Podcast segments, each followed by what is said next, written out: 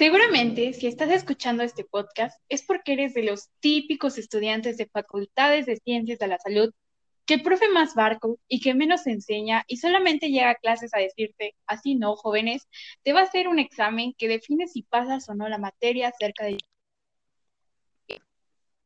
o probablemente no, y dejas todo a la última hora. Bienvenidos a este nuevo programa llamado Descubriendo Enfermedades, donde hablaremos de la deficiencia de alfa-cetoglutarato. El episodio de hoy se llama Las enzimas me dan acidez. Así, antes que nada, buenas noches a todos ustedes que nos acompañan en casa. Nada, nos encontramos con mi compañerita Rebeca y es un gusto para mí, Fabricio, estar conduciendo esta sección. Pero primero que nada, ¿podrían hablarnos acerca de esta enzima tan rara que estás mencionando? Claro, para que entiendan del tema, las enzimas no siempre son proteínas. Me choca que sean como los típicos de Lixa, que así como lo ven en el libro, lo escriben. Así que comencemos diciendo que es una sal orgánica que se disocia o separa del ácido cetoglutarato y que además está presente en las células tanto eucariotas como procariotas y es una parte muy importante del ciclo de Krebs. Wow, es muy impresionante todo lo que está relacionado a ello y cómo es que forma parte de nuestro organismo y los muchos otros organismos existentes.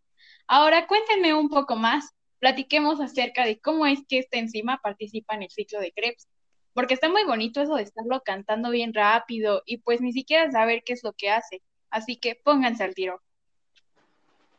Bueno, pues es de suma importancia, ya que va a ser un intermediario entre el proceso de glucólisis y electrónico. Estos dos nos ayudan a nuestro cuerpo muchísima energía, que participa en la síntesis de aminoácidos y otras funciones vitales en el cuerpo.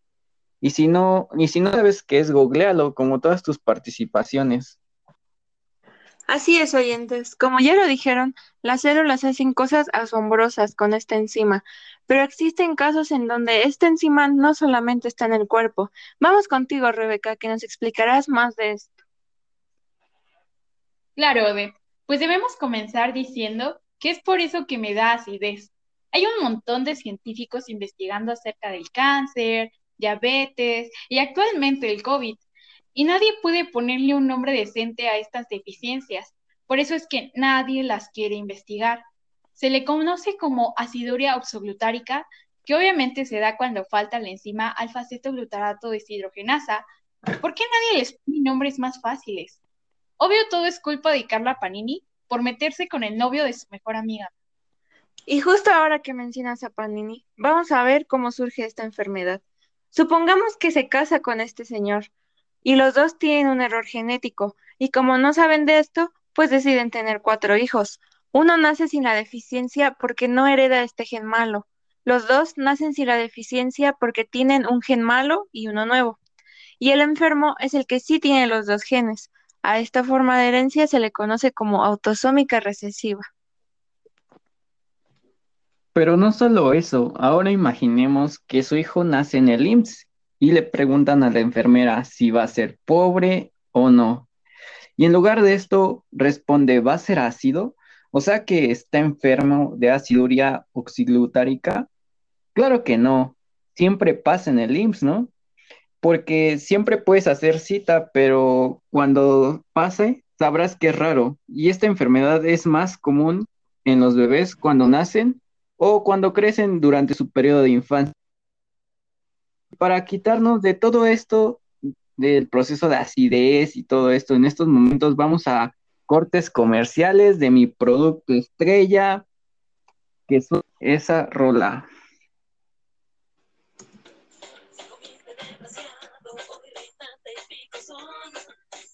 Nunca soltará la gastritis y dos veces por semana.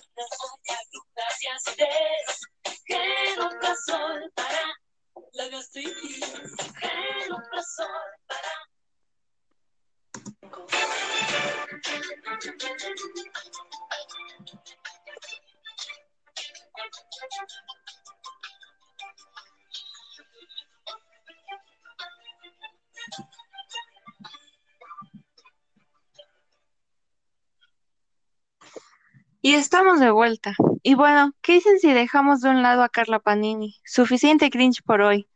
Me gustaría resaltar que como todo padecimiento, esta no es la excepción, pues aún falta hablar de los síntomas, donde a pesar de que no se presentan a tiempo temprano, las personas pueden tener somnolencia y problemas para deglutir, además de que los niños tienen retraso psicomotor, hipotonia, ataxia, convulsiones, síndrome de Lake, miocardiopatía y alteraciones hepáticas. Pero oye, tal vez esto no presentarían estos síntomas si alguien no se hubiera metido con el novio de su mejor amiga, como tú comprenderás.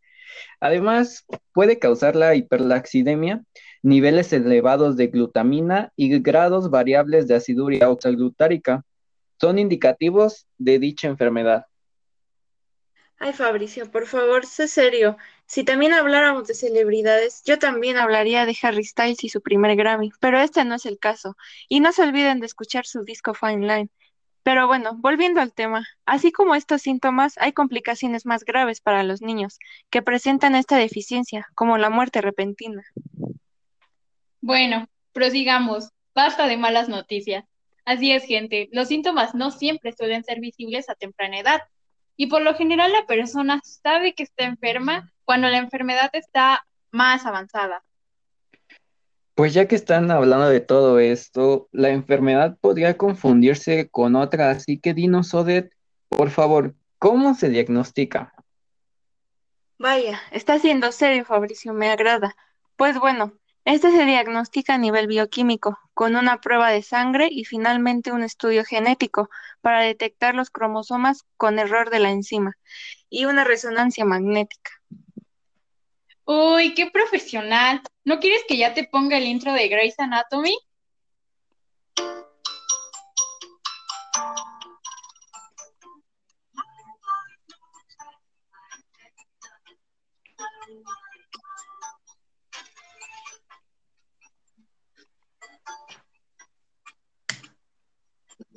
Ay, no, gracias. Yo no veo ese tipo de series. Yo prefiero ser el team de Good Doctor. Pero Rebeca, cuéntame, ¿qué más nos tienes de información? Pues justo como mencionas, Odette, el diagnóstico de la deficiencia se hace con un estudio genético, pero al mismo tiempo se tiene que cuantificar la enzima para ver si se encuentra disminuida. Además, recordemos que esta enzima es fundamental, porque la reacción que genera es una acción reguladora. Esto es porque es una enfermedad poco común y el diagnóstico se debe hacer eh, mientras está el periodo de infancia, ya que es imposible de hacer antes de que los bebés nazcan. O sea que es más fácil que gane el Cruz Azul o que Katy Perry gane un Grammy a que esta enfermedad sea detectada. Wow. Pero no lo olviden, es difícil que esta tenga algún tratamiento. Ahora sí que F, como dicen los chavos. Pues bueno, ya solo para terminar, recordemos que las deficiencias de estas enzimas tienen importancia clínica y como estudiantes nosotros de ciencias de la salud debemos de conocerlo.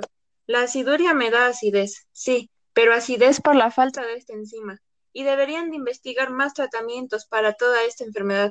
El ciclo de Krebs sí tiene importancia porque recuérdenlo, si no te lo aprendes, no te titulas. Pero, pero vaya, vaya por hoy. Los esperamos el día de mañana con una nueva edición de mi de su programa favorito, Descubriendo Enfermedades. Las enzimas me dan acidez.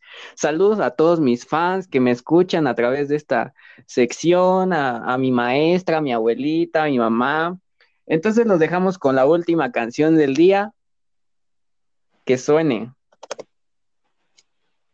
Así es, oyentes, nos despedimos de todos ustedes y los dejamos con este nuevo comercial y esta nueva canción.